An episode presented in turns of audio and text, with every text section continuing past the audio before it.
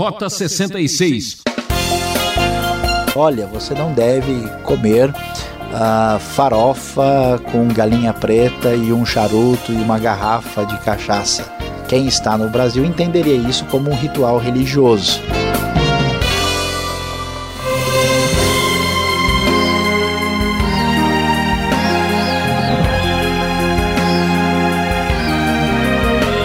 Estamos começando mais um Rota 66, um programa recheado de informações bíblicas. Na série Êxodo de agora, chegamos na parte jurídica do processo. O ser humano é complicado mesmo. Onde se ajuntam duas ou três pessoas, já temos muita confusão, não é mesmo? Tudo deve ser feito com decência e ordem. O Deus Santo exige justiça. Esse é o tema da aula do professor Saião. O texto se encontra em Êxodo, capítulos 21 até 23. O que pode e o que não pode. Quem sabe, sabe. Quem não sabe, se sacode. Ó, oh, desculpe o trocadilho. Vamos conhecer as prioridades de Deus. Como acabamos de ver nos capítulos anteriores, Deus faz uma aliança com Israel, a famosa aliança sinaítica quando ele apresenta os dez mandamentos e exige de Israel um comportamento através das suas exigências, das suas estipulações, para que o povo tivesse um procedimento correspondente ao Deus verdadeiro.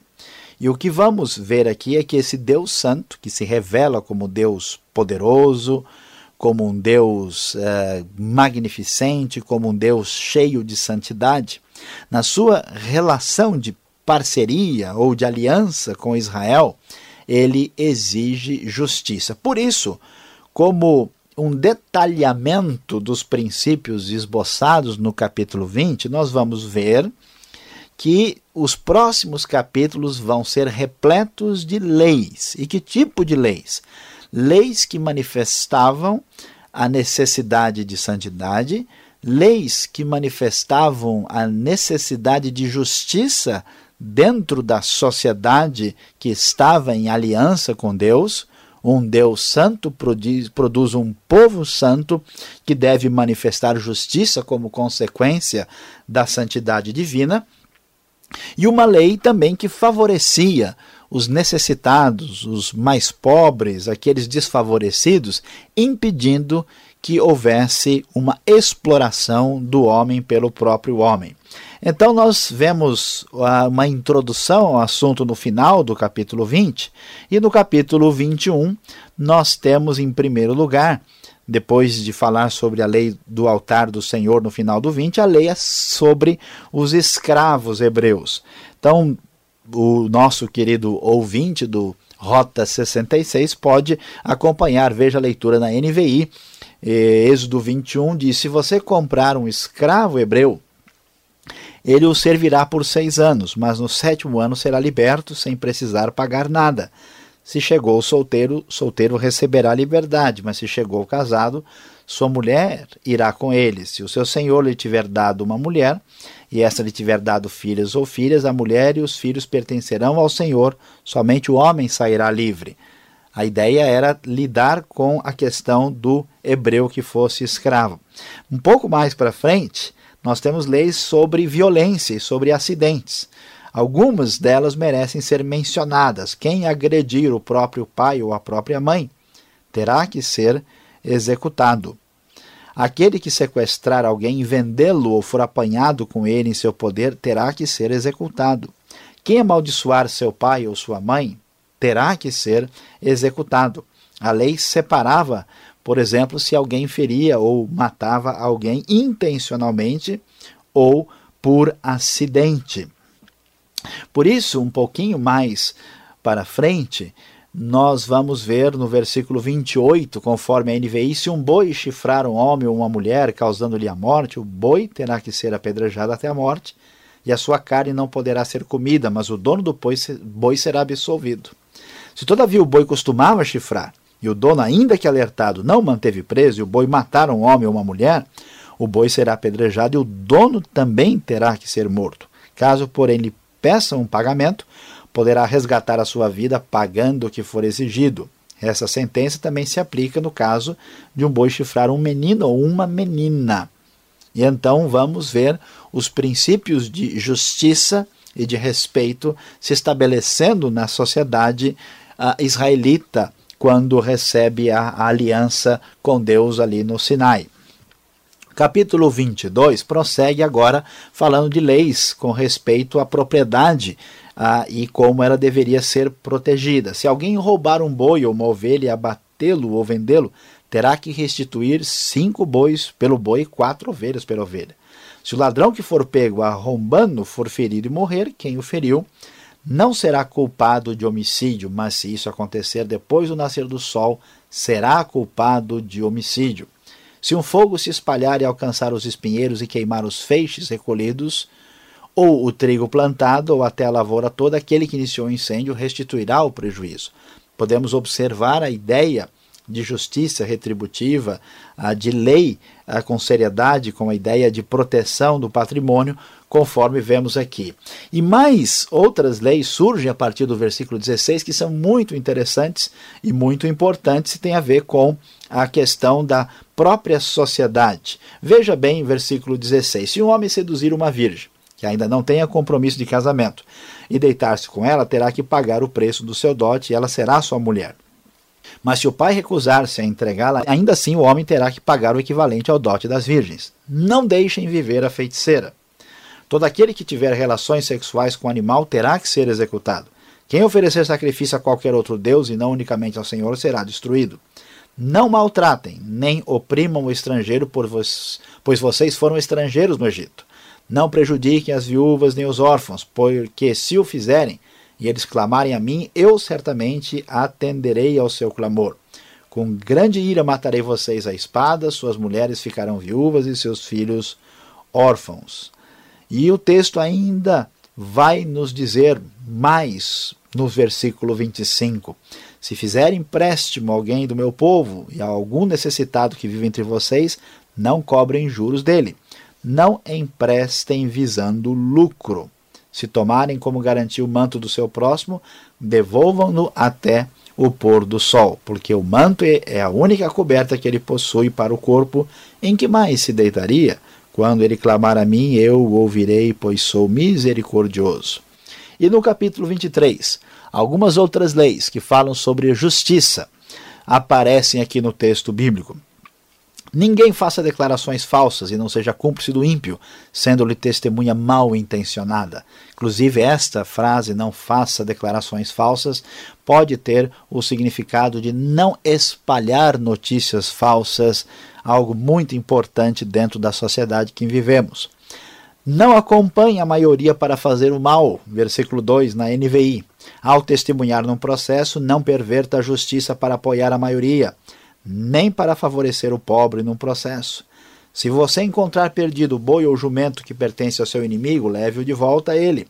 Se você vir o jumento de alguém que o odeia caído sob o peso de sua carga, não abandone, procure ajudá-lo. Não perverta o direito dos pobres em seus processos. Não se envolva em falsas acusações, nem condene à morte o inocente o justo porque não absolverei o culpado. Não aceite suborno, pois o suborno cega até os que têm discernimento e prejudica a causa do justo. Não oprima o estrangeiro, vocês sabem o que é ser estrangeiro, pois foram estrangeiros no Egito. Estas leis, conforme nós vamos observar, são leis que manifestam a ideia nítida de justiça, a ideia de misericórdia, a ideia de quem daquilo que nós podemos depreender de que quem está em aliança com Deus Santo precisa manifestar santidade e justiça na sua vida. Esta justiça e santidade ainda vai se refletir no final do capítulo 23, agora tendo o foco voltado mais para a questão do tempo. Então, aparece no versículo 10 a, até 13 a referência as leis a respeito do sábado. E elas não só falam sobre o tempo, mas também mantêm a ideia de justiça social. Observem, plantem e colham em sua terra durante seis anos, mas no sétimo deixem-na descansar sem cultivá-la. Assim, os pobres do povo poderão comer o que crescer por si, e o que restar ficará para os animais do campo. Façam mesmo com as suas vinhas e com seus olivais. A ideia do descanso da terra no sétimo ano, que é o princípio sabático, não só é, tinha o conceito de lembrar de que Deus é o Senhor do tempo, mas de prestar atenção à sociedade, aos necessitados e até mesmo o aspecto ecológico, pois levava em consideração a necessidade de alimento dos próprios animais do campo. Nesse mesmo ah, contexto de falar sobre a ação de Deus no tempo e como o tempo, assim como a vida, deve ser santificada, é, o texto prossegue dizendo: Três vezes por ano vocês me celebrarão festa a festa dos pães sem fermento, versículo 15, que é relativa à Páscoa, conforme nós já estudamos lá em Êxodo capítulo 12, porque foi nesse mês que vocês saíram do Egito. Ninguém se apresentará a mim de mãos vazias. Depois, a festa da colheita dos primeiros frutos do trabalho eh, de semeadura e a festa do encerramento da colheita, quando a colheita era armazenada. o calendário agrícola, que organizava a vida antiga de Israel, é dedicado a Deus de modo em que os israelitas vão mostrar o seu culto e a gratidão ao Deus presente que lhes dá provisão por meio da agricultura. E nesse contexto é proibido o uso de sangue ah, de um sacrifício feito em honra com o pão fermentado, versículo 18, e também a gordura não poderia ser guardada até a manhã seguinte. Nós vamos observar mais em Levítico a discussão sobre sangue e de gordura também. Uma lei diferente aparece no versículo 19, que diz que não deve ser cozido o cabrito no leite da própria mãe. E encerrando esse trecho do capítulo 23, Deus anuncia que estará presente com esse povo da aliança para a conquista futura. Ah, então, o capítulo 23 vai encerrar dizendo que Deus enviaria um anjo à frente do povo para protegê-los pelo caminho. E o texto da NVI diz: prestem atenção e ouçam o que ele diz. Não se rebelem contra ele, pois não perdoará suas transgressões, pois nele está o meu nome. Se vocês ouvirem atentamente o que ele disser e fizerem tudo o que lhes ordeno, serei inimigo dos seus inimigos, adversário dos seus adversários. O meu anjo irá à frente de vocês e os fará chegar à terra dos amorreus, dos hititas, dos ferezeus, dos cananeus, dos heveus e dos jebuseus, e eu os, os exterminarei. Não se curvem diante dos deuses deles, nem lhes prestem culto, nem sigam as suas práticas. Destruam-nos totalmente e quebrem as suas colunas sagradas.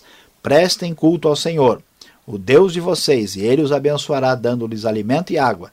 Tirarei a doença do meio de vocês, em sua terra nenhuma grávida perderá o filho nem haverá mulher estéril, farei completar-se o tempo de duração da vida de vocês. Deus encerra, prometendo a conquista, a vitória na terra prometida. E ele haveria de expulsar os outros povos. Ele haveria de dar a Israel a terra conforme prometida, mas dentro da aliança.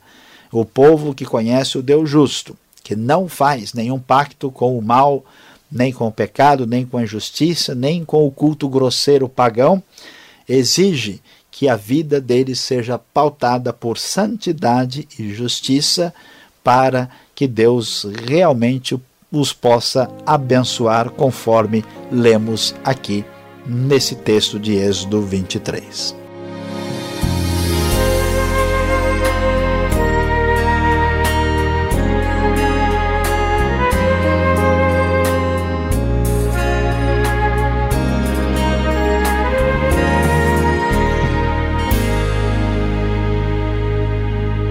Você está acompanhando o programa Rota 66.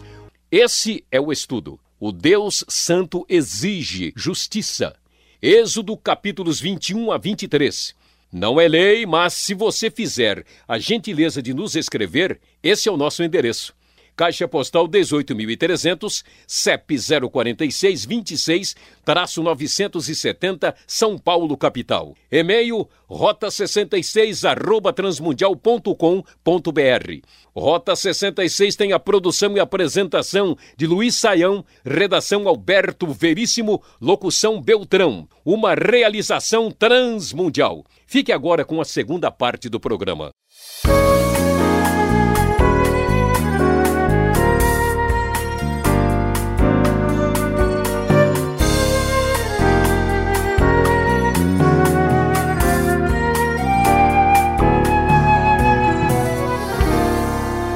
Ok, Sayão, chegando agora com a segunda parte do programa e as perguntas. E olha, lendo Êxodo 21 até 23, a gente começa a ver quantas coisas importantes e que fazem sentido até nos dias de hoje. Agora, o que chama atenção é escravidão, Sayão. Dá para falar sobre isso? Deus aceita essa modalidade, esta prática? Pois é, Alberto, o que, o que é estranho aqui para o ouvinte, para todos nós, é por que, que tem uma lei para escravos hebreus? A impressão que dá é que Deus concorda com isso. O que a gente precisa entender é que Deus trata com o povo mais ou menos como um médico vai tratar com o doente. Né? O médico tem que pegar o doente na situação em que ele se encontra. Então, assim, a, a escravidão ela era uma realidade no Oriente Antigo. E era uma coisa que todo mundo fazia e praticava. O que a gente vai descobrir é que em Israel a, a lei de proteção ao escravo ela é extremamente superior, mais justa e preocupada com o abuso e a exploração do escravo, como qualquer outra lei, nenhuma outra lei era semelhante no Antigo Oriente. Isso mostra como Deus está pegando o povo de uma situação para caminhar numa outra direção. No Novo Testamento isso vai chegar a um estágio ainda superior e finalmente a, o conceito cristão de ser humano vai condenar a escravidão plenamente. Então não é que Deus aceita, Deus agiu no meio de uma situação, de uma sociedade onde isso acontecia. Tá certo. O capítulo 21 de Êxodo, verso 22, dar à luz prematuramente, diz aqui. Mas há outras traduções vão falar até em aborto, né? É isso mesmo? É aborto? Como nós vamos entender uma passagem difícil assim? É, o texto vai dizer para nós é o seguinte: se dois uh, homens brigarem e atingirem uma mulher grávida, e acontecer o quê? Literalmente, o hebraico diz acontecer que a criança sair.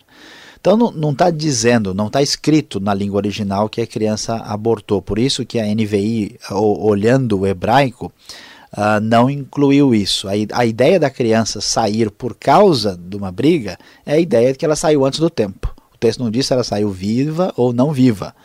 E então, por causa da sequência, que o texto diz que e, e, e, não for um caso de um dano mais sério, a impressão que dá é mais que ela vai nascer antes do tempo né, e não uma ideia diretamente voltada para aborto. Mesmo que alguém pudesse entender isso como aborto, não pode ser entendido como muitas pessoas entendem hoje. Seria um aborto involuntário, acidental, e não alguém que quis tirar a vida do próprio filho. Então aqui dá para realmente descobrir o significado do texto, e esse texto, de modo nenhum, vem a legitimar ou a, a aceitar a possibilidade de aborto conforme a sociedade muitas vezes hoje entende. Tá certo. Agora andando um pouco mais, no verso 24 desse mesmo capítulo, olho por olho. Já saiu até música sobre isso, né? Olho por olho, dente por dente. Isso não é justiça com as próprias mãos? Olha, quando a gente lê assim superficialmente, parece que é, mas não é bem assim. O que, que é justiça com as próprias mãos? É quando a pessoa vai lá resolver né, a disputa, o problema, a contenda, como se ele pudesse ser o próprio juiz. A ideia do olho por olho, dente por dente, é exatamente para evitar isso, porque ninguém devolve olho por olho. A pessoa deve, devolve olho por, por cabeça, né? devolve pé por trator. Né? Ele faz muito além do que a pessoa uh, realmente fez para ele. Né? A pessoa leva um, um chute uh, no, no futebol no campo, ele devolve quatro. Né? Então, a justiça retributiva ela tentava estabelecer o princípio de justiça e de coerência no tratamento. E a pessoa não podia aplicar isso sozinho. Há texto que diz até que eles tinham que se colocar perante os juízes para resolver certas demandas. Claro que a justiça retributiva não vai conseguir resolver todos os problemas. Nós vamos ter um desdobramento disso mais tarde, mas o princípio, a ideia era ser justo de maneira eh, equitativa diante de uma disputa, de um problema ah, com outra pessoa. Falando nisso, eu lembro né, sobre se jogar futebol é pecado, né? O pessoal pergunta, eu do jeito que eu jogo é pecado, né? Vem com aquela voadora, né? Saião, verso 25 do capítulo 22 agora. É proibido cobrar juros? Porque se o texto está dizendo muito sobre isso, né? Eu acho que eu quero o meu de volta. Pois é, Alberto, dá vontade de dizer, eu juro que eu vou tentar responder direitinho aqui. Essa pergunta não é fácil. Veja, na verdade, no hebraico nós temos duas palavras. Uma dá uma ideia geral de juro e a outra tem uma ideia de juros excessivos, juros abusivos, que vão além da, ah, do, do bom senso.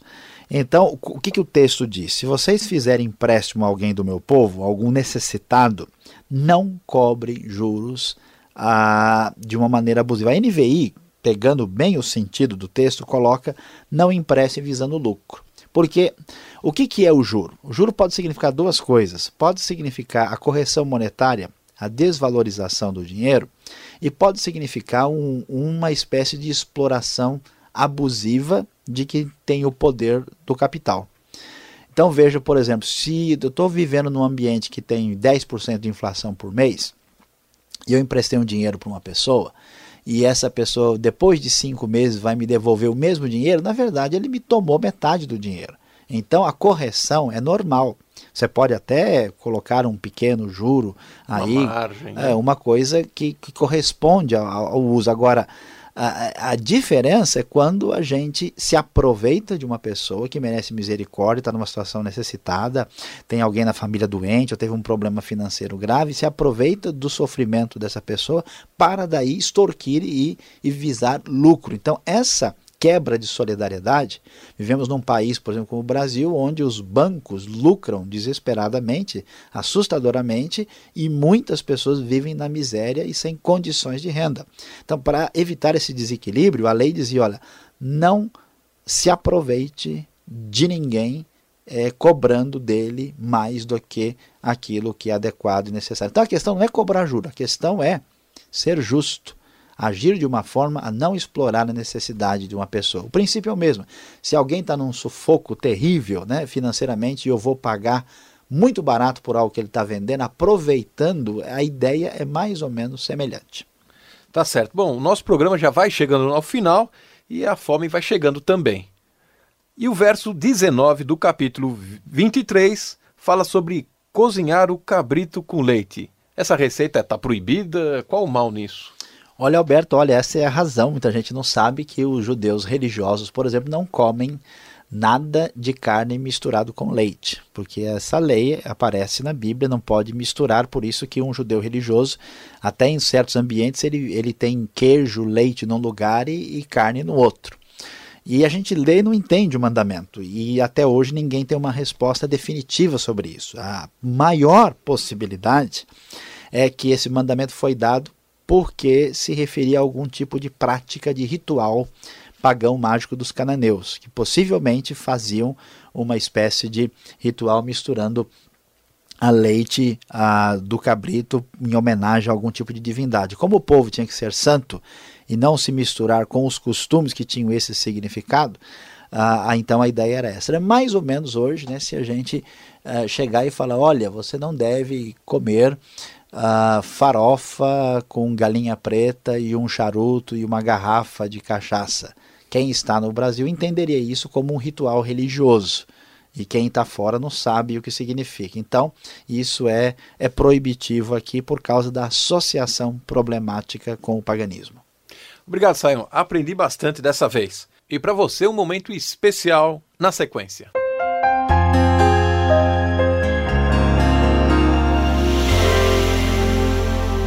O Deus Santo exige justiça, foi o que aprendemos aqui em Êxodo de 21 até 23. E qual é a grande lição, a aplicação para a nossa vida nesses capítulos que falam das leis estabelecidas por Deus no contexto da aliança?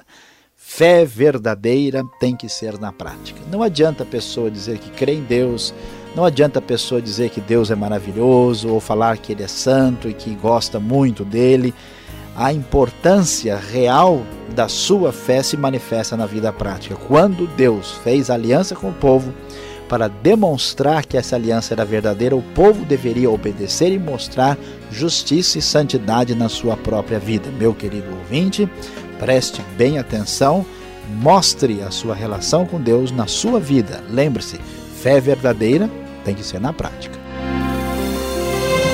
Ah, que pena, o nosso tempo terminou. O programa Rota 66 fica por aqui. temos um encontro marcado nessa sintonia e nesse horário. Muito obrigado por sua audiência. Deus abençoe a sua vida. E não esqueça, veja o site www.transmundial.com.br.